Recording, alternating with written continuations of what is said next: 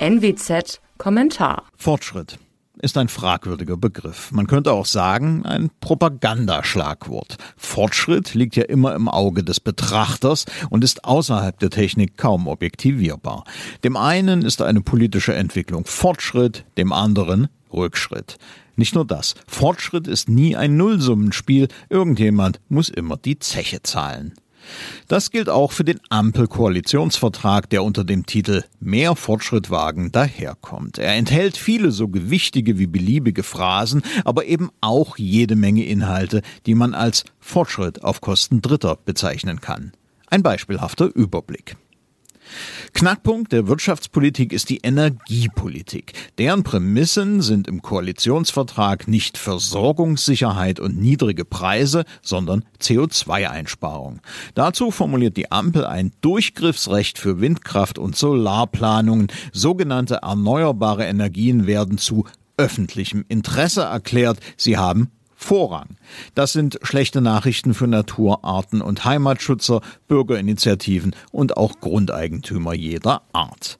Zwei Prozent der Landfläche will die Ampel der Windenergie opfern. In den Städten, wo Grüne, SPD und FDP ihre Basis haben, wird man davon nichts merken. Die Lasten werden ausschließlich den Menschen auf dem Lande aufgebürdet.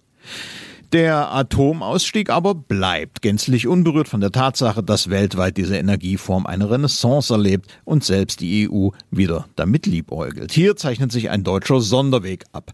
Auch finden sich in dem Papier keine belastbaren Aussagen, wie Versorgungssicherheit bei niedrigen Preisen hergestellt werden kann. Dafür wimmelt es von Absichtserklärungen und Versprechungen.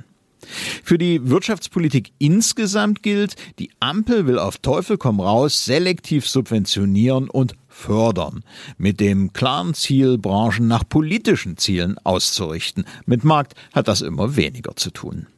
Fortschritt also für die Solar- und Windlobby und jene Branchen, die der Ampel als politisch nützlich gelten. Die Zeche zahlt der Rest über höhere Energiepreise und Hintanstellung seiner nicht nur ökonomischen Interessen und dabei vor allem die ländliche Bevölkerung.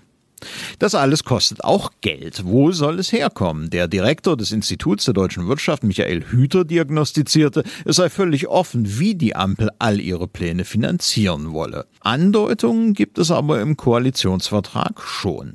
Wahrscheinlich nämlich aus Schattenhaushalten, etwa bei der KfW oder durch Verschuldung per grüne Anleihen via Europäische Zentralbank.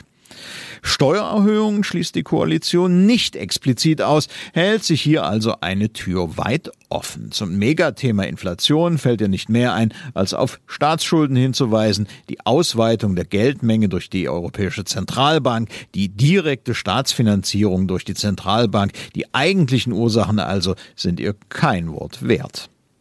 In der Finanzpolitik kann man Fortschritt also für Schuldner und Subventionsempfänger voraussagen. Die Zeche zahlen werden Lohn- und Gehaltsempfänger, Sparer sowie alle Nettosteuerzahler im Lande.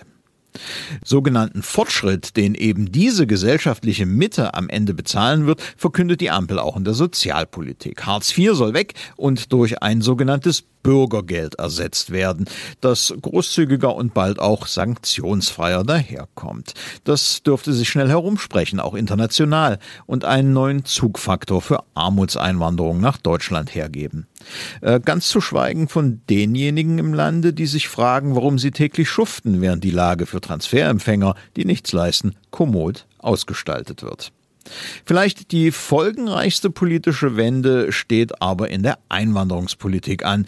Die drei Parteien werden das Bleiberecht für Einwanderer massiv erweitern, selbst wenn diese illegal eingereist sind. Mit Sicherheit wird das Masseneinwanderung befeuern. Die deutsche Staatsbürgerschaft wird die Ampel in Zukunft verschenken. Die Anforderungen werden nämlich massiv gesenkt. Es sind die großzügigsten Regeln aller Industriestaaten, die da im Raum stehen. Dabei steht nicht das Interesse Deutschlands an der Einwanderung qualifizierter Arbeitskräfte im Vordergrund, sondern eine grobe No-Border-Ideologie. Fortschritt wird das für Schlepper und illegale Einwanderer bedeuten. Bezahlen muss es der deutsche Steuerzahler. Außenpolitisch schwenkt die Ampel auf ideologische Grundsätze ein. Da ist etwa die Rede von Feminist Foreign Policy, was im Koalitionsvertrag tatsächlich auf Englisch daherkommt.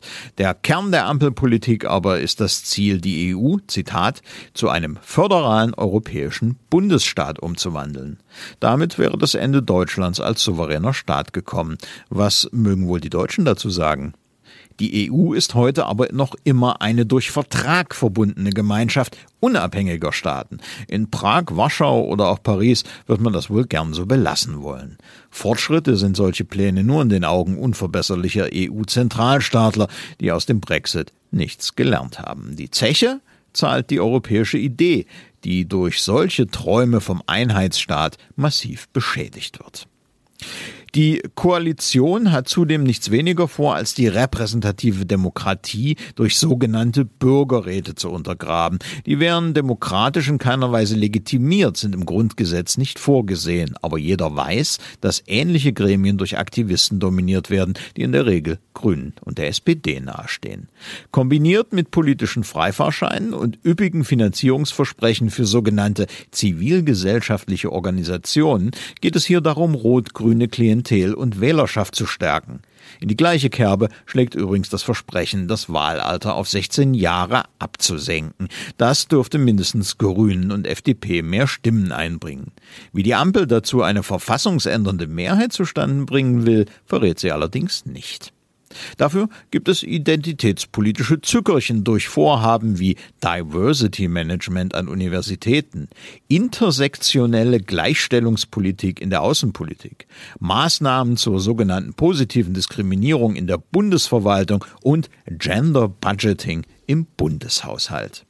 Fortschritte also für laute Gruppen und Grüppchen mit Sonderinteressen. Die Zeche zahlt die Mitte der Gesellschaft, die das alles finanzieren wird und deren Aufstiegschancen gleichzeitig geschmälert werden.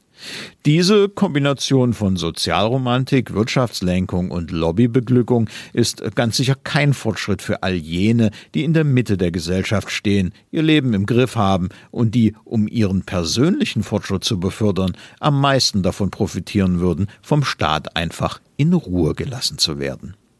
Parteipolitisch werden hier Gegensätze allerdings gekonnt verkleistert. Das gilt vor allem für die FDP, die sich in dem Papier verbogen hat. Der Koalitionsvertrag ist nämlich alles andere als liberal. Identitätspolitik, luftige Finanzen, energiepolitische Traumtänzerei, die in die Mangelwirtschaft führt, weitgehende Ausschaltung des Leistungsgedanken in der Sozialpolitik, das ist astreine Grünen- und SPD-Politik. Grabenkämpfe sind also absehbar. Die Harmonie wird wohl nicht lange halten. Über kurz oder lang werden nämlich diejenigen, die an der Wählerbasis die Zeche für solch zweifelhaften Fortschritt zahlen sollen, ihre Stimme unüberhörbar erheben. Mein Name ist Alexander Will. Sie hörten einen Kommentar der Nordwestzeitung.